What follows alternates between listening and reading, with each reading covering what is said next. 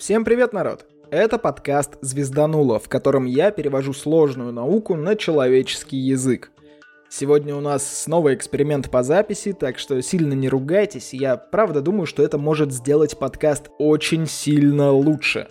Итак, сегодня с нами снова Шубуршунчик. Э, Всем привет, меня зовут Эвелина, и я здесь для того, чтобы задавать всякие разные вопросы, чтобы подкаст стал более простым и понятным для людей, а не для тебя. Отлично. Я подготовил классический выпуск, в который ты будешь вклиниваться с вопросами. Откровенно говоря, сейчас это выглядит довольно топорно. Я читаю тебе текст, но записываем мы только твою дорожку, потому что микрофон у нас один, а вдвоем записываться в один микрофон мы уже пробовали. Получилось довольно грустно, мы тогда даже с выпуском запоздали. Так что ответы я постараюсь дать тебе на ходу, но после этой записи наверняка пропишу их для себя четче, чтобы это звучало адекватнее, а не как в выпуске с «Форсажем», где я, откровенно говоря, плюхнулся в лужу. И свою дорожку я запишу позже, чтобы ощутимой разницы в звуке не было. Для чего все это делается? Все довольно просто. Каждый новый выпуск я стараюсь читать тебе до публикации. Ты задаешь вопросы, которые мне показывают, где я объяснил недостаточно хорошо. Обычно я переписываю текст или оставляю как есть, но в результате теряется много-много интересного. И я хочу как раз эти наши обсуждения вытащить в подкаст, чтобы его немножко оживить и чтобы был, скажем так, аватар, кому именно переводить с того самого научного на человеческий. Ребят, если вам понравится такой формат, обязательно дайте нам знать. А еще можно поддержать подкаст материально, чтобы мы разжились вторым микрофоном и записывали сразу две дорожки. Ну ладно, довольно долгое вступление. Кто не читал описание выпуска, не удивляйтесь. Выпуск будет действительно про отношения или относительность. Помните, я вам обещал разобрать теорию относительности. Вот пришло время. Дядька Эйнштейн запилил аж три термина, включающих в себя относительность. С ними сегодня и познакомимся. Будет довольно много перекличек с прошлыми выпусками, так что не удивляйтесь, если услышите знакомые формулировки. Буду разбирать в том порядке, в котором это будет более-менее связано, поэтому начну с принципа относительности. Это и есть то, с чего все более-менее началось. Фундаментальный принцип, который сформулировал Эйнштейн – он говорил, что все физические процессы проходят одинаково что в неподвижной системе отсчета, что в системе, которая движется прямолинейно и равномерно. Вообще этот принцип еще Галилей начал, но он говорил только про законы механики, а Эйнштейн эту идею распространил вообще на все физические процессы. То есть Галилео говорил о том, что законы механики работают одинаково как в лаборатории, которая находится в стоящем здании, так и в лаборатории в вагоне, скажем, поезда. А Эйнштейн сказал, что вообще все законы физики будут одинаково работать. Хоть оптика, хоть электродинамика, хоть что еще. С какой бы скоростью ни ехал поезд, если он едет без ускорения или торможения, если он никуда не поворачивает, ни по рельсам не стучит, то есть если движется прямолинейно и равномерно, Результаты экспериментов будут одинаковы, законы физики будут работать одинаково и так далее. А если вы уснете в поезде, который будет абсолютно изолирован от внешнего мира, там шумы, свет, неважно, то когда вы проснетесь, вы даже не поймете, едете вы или стоите. А если поезд поворачивает или тормозит? Ну смотри, если поезд повернется, начнет тормозить или ускоряться, он станет причиной всякой инерции – начнет шатать экспериментатора и все, эксперимент, считай, уже не удался. То есть в таком случае просто добавится ряд сил, которые будут влиять на нас как будто бы извне, и мы сможем понять, что мы едем. А теперь давайте представим, что мы движемся на поезде со скоростью в половину скорости света. Думаете, теперь у нас свет будет в два раза медленнее двигаться относительно нас? Ага, фиг вам. Максвелл вывел, что скорость света — это предел скорости чего бы то ни было в электромагнитном поле в вакууме. Так вот, тут и вступает Эйнштейн. Раз это закон природы, он точно так же действует и на нас в поезде, и на стороннего наблюдателя. То есть свет, получается, двигается с одинаковой скоростью для любого объекта, что стоячего, что ползучего, что путешествующего со скоростью хоть в 99% от скорости света. Как это получается? В выпуске, кажется, про скорость света я уже рассказывал про Лоренцевы сокращения длины и времени. Чем сильнее мы ускоряемся, тем короче мы становимся. Это называется Лоренцевым сокращением длины. И сокращаемся мы ровно с той самой скоростью, которой свету не достает, чтобы сохранить свою постоянную скорость относительно нас. То есть, если мы движемся вперед со скоростью в половину скорости света, то и сокращаемся мы в себя со скоростью в половину скорости света, все больше и больше. Преподаватель Эйнштейна, Минковский, думал, что никакой странности нет. Он считал, что пространство нужно рассматривать в совокупности со временем. То есть говорил, что мы живем не в трехмерности, а в четырехмерности. Три пространственных измерения и одно временное – Часто говорят, что Эйнштейн придумал эту историю, но мы в прошлом выпуске узнали, что Риман начал гнуть пространство раньше. Минковский вот сейчас говорит, что оказывается к пространству привязываем время еще до Эйнштейна. И получается, что Эйнштейн просто эти идеи сформулировал в общую теорию, в общую концепцию. То есть он их развил. Так вот, Никакого сокращения длины нет, по мнению Минковского, просто изменяется проекция четырехмерного объекта на трехмерное пространство. Сложновато. Как это понять? Как тень. Если мы будем стоять ровно, то тень будет одних размеров. А если мы наклонимся в сторону тени или от нее, тень свои размеры поменяет. Примерно так же поменяет свои размеры любой объект, если будет двигаться. В этой аналогии, чем больше мы наклоняемся, тем большую скорость развиваем или в пространстве, или во времени. То есть, чем больше мы двигаемся в пространстве, тем меньше мы двигаемся во времени. Это будет похоже на график с осью пространства и время, и любой объект будет изображен на этом графике как линия, у которой есть проекция, то бишь вот эта самая тень на оси пространства и тень на оси времени. Каждая из этих теней будет показывать скорость движения на каждой оси, ну, грубо говоря. А, подожди, это как? Я вот себе представила, и мне непонятно. Пример с тенью тебе понятен? А, более-менее да. Ну, а сейчас такое, понимаешь, если скорость движения в пространстве мы понимаем более-менее, вот наши там метры в секунду, километры в час или еще что-нибудь, то вот скорость движения во времени мы не очень понимаем, да? Такое себе.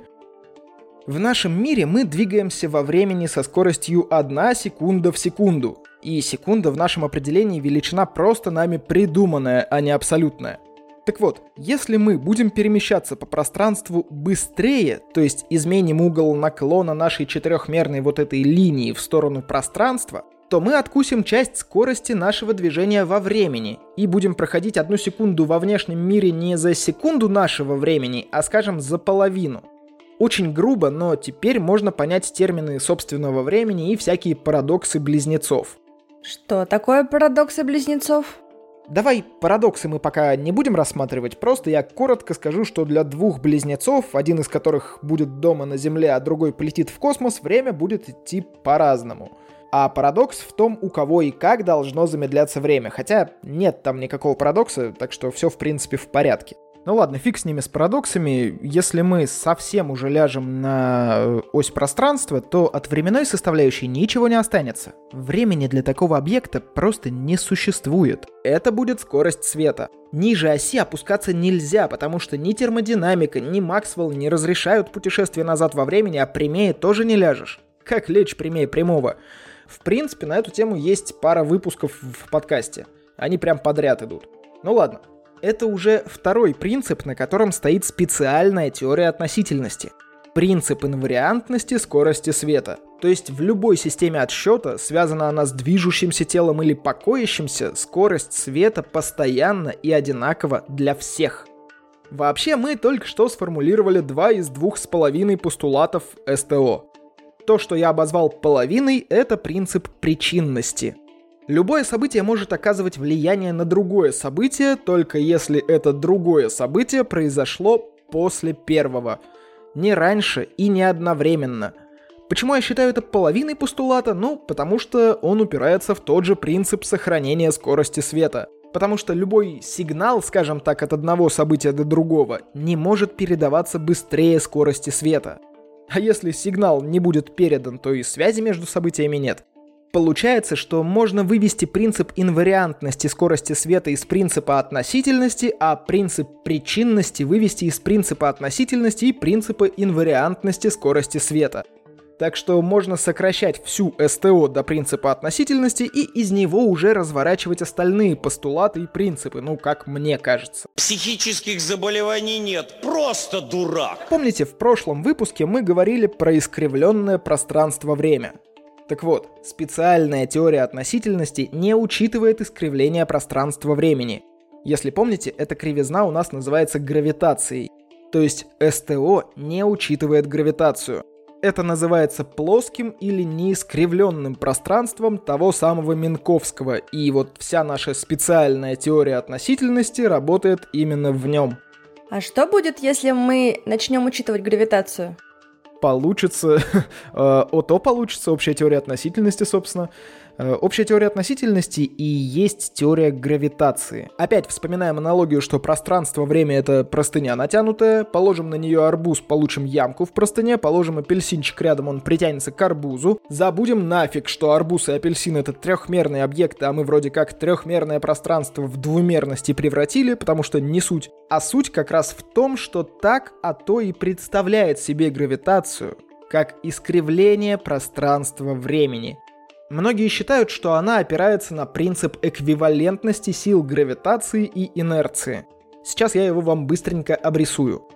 Представьте, что вы стоите в лифте и вообще не знаете, что снаружи. Как понять, стоит ли лифт на Земле и его и все остальное притягивает гравитацией, или он движется в вакууме без всяких там гравитационных воздействий, но с ускорением в те же самые 9,8 метров в секунду за секунду, то есть с нашим G? Никак все будет одинаково. Поэтому Эйнштейн и предположил, что гравитация — это, скажем так, горка, по которой все предметы скатываются с ускорением. Ускорение определяется тем, как сильно проминается пространство-время под тяжестью объекта. Это и есть гравитация. Сегодня мы говорим, что этот принцип даже не включен в общую теорию относительности, хотя влияние, безусловно, оказал, и большое. Проблема в тех самых границах применимости — Помните, что мы рассматриваем второй лифт как ускоренный, но без всяких там гравитационных воздействий. Это то самое пространство Минковского, то есть СТО. СТО применимо только на плоском пространстве времени, тогда как общая теория относительности рассматривает именно искривленное. И как бы мы ни старались, нельзя приравнять законы кривого пространства времени к законам плоского. Там и приливные силы, и топология против, хотя на определенных масштабах мы можем пренебречь кривизной и рассматривать принцип равенства сил гравитации и инерции как верный. Собственно, а то это продолжение принципов СТО в искривленном пространстве времени. А раз пространство-время искривлено, значит гравитация имеет значение. А гравитация у нас имеет значение на овер больших масштабах, так что пока что СТО и ОТО никак не получается помирить. Ну ладно, давайте быстренько рассмотрим основные принципы общей теории относительности и разбежимся уже, а то выпуск и так перегружен, как по мне. Итак, первый принцип равенства инертной и гравитационной массы. Помните бозон Хиггса? Он отвечает именно за инертную массу. Это масса, которая у нас во втором законе Ньютона фигурирует. Как пнешь, так и полетит. То есть, какую силу приложишь к телу заданной массы, такое ускорение получишь, грубо говоря. Пнул ты килограммовый кирпич с силой в 1 ньютон, тот полетит с ускорением 1 метр в секунду, а ты с ускорением хромаешь в травпункт. Тьфу -тьфу -тьфу. Так вот, эта масса совсем не обязательно должна быть той же массой, которая у нас МЖО, то есть которая участвует в гравитационном взаимодействии. Не должна быть такой же, но экспериментально равна, так что можно приравнять. Это, что называется, эвристический принцип, то есть принцип, который основан на опыте, а не на математическом доказательстве. Это практически тот же принцип равенства сил гравитации и инерции, но не совсем. В последнем мы можем рассматривать системы, а там как раз могут включаться приливные силы и всякие искривления геодезических линий, но масса-то остается прежней. Собственно, второй принцип у нас как раз о геодезических линиях. Проще всего сказать, что эти линии — это прямые, которые положены на кривое пространство и соединяют две точки кратчайшим образом. Сомните весь ландшафт Земли в плоскость, прочертите по планете координатную сетку и опять разожмите ландшафт. Думаете, квадраты координатной сетки не покорежит? Попробуйте как-нибудь понаблюдать за самолетами. Большую часть пути они летят именно по прямой.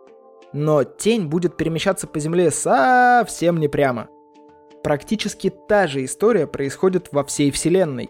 Ну, опять же, мы помним, что рассматриваем не двухмерную поверхность на глобусе, а, скажем так, трехмерный мир. Ну и, собственно, сам принцип гласит, что все в мире движется по этим самым геодезическим линиям. То есть не всегда по прямым, но всегда кратчайшим путем.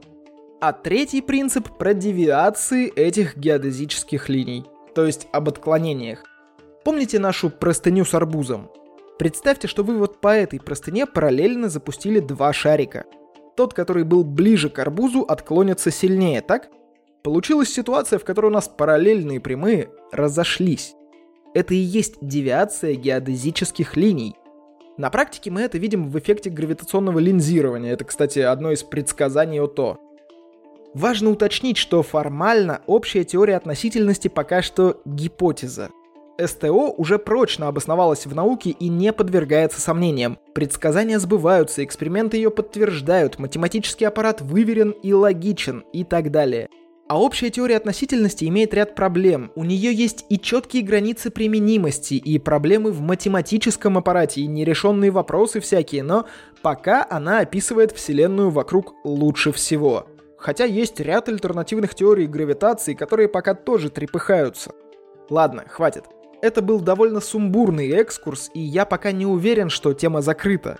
Говорить про относительность можно довольно долго. Там и предсказания, и парадоксы, и всякие дополнительные принципы, и другие разные штуки. Но давайте оставим это на попозже. Может, у тебя остались вопросы какие-нибудь? Ну, как бы вопросы из серии «В каком случае подружатся СТО и ОТО?» Давай пофантазируем. Ну, давай пофантазируем. Собственно, когда мы сможем законами одной теории описать гравитацию и СТО, тогда и получится, что они подружились. Сейчас три фундаментальных взаимодействия опираются на СТО, а гравитация нет. Получается, что одна теория описывает все вокруг, а другая описывает вот то самое вокруг. А мне вот интересно, в принципе, реально подружить ли теории, где в одной говорится про бананы, а в другой про помидоры? Ну, получается же так. А ну, ученые все пытаются в одну корзинку и овощи, и фрукты. Ну, наверное, их реально подружить. В какой-нибудь там теории струн, например. Вообще есть э, разные теории и гипотезы, которые все помогают совместить.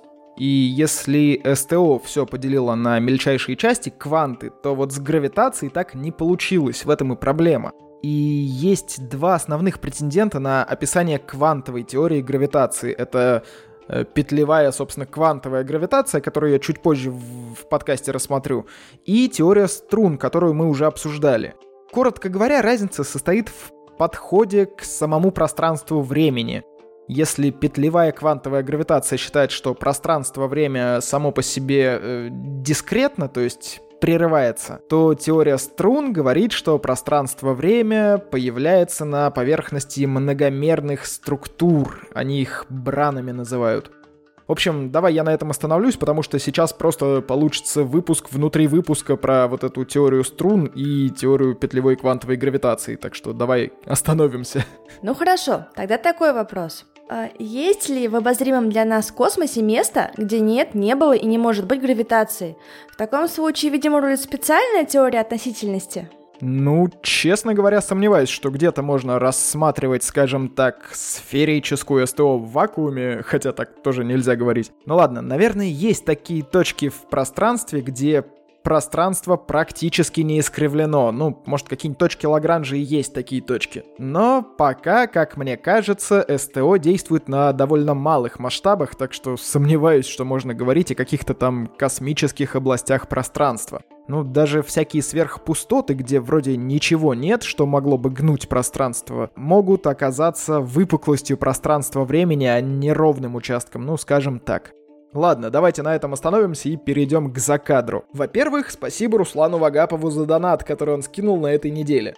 Прикол в том, что во-вторых, он же стал вторым призером звезданутой лотереи, так что получит, скажем так, кэшбэк. Ура! В принципе, это примерно так и должно было работать, но все равно прикольно наблюдать, согласитесь. В-третьих, пишите свои отзывы, комментарии, сообщения, пожелания и любую обратную связь. Мне очень приятно, что мы не впустую выпуски пилим.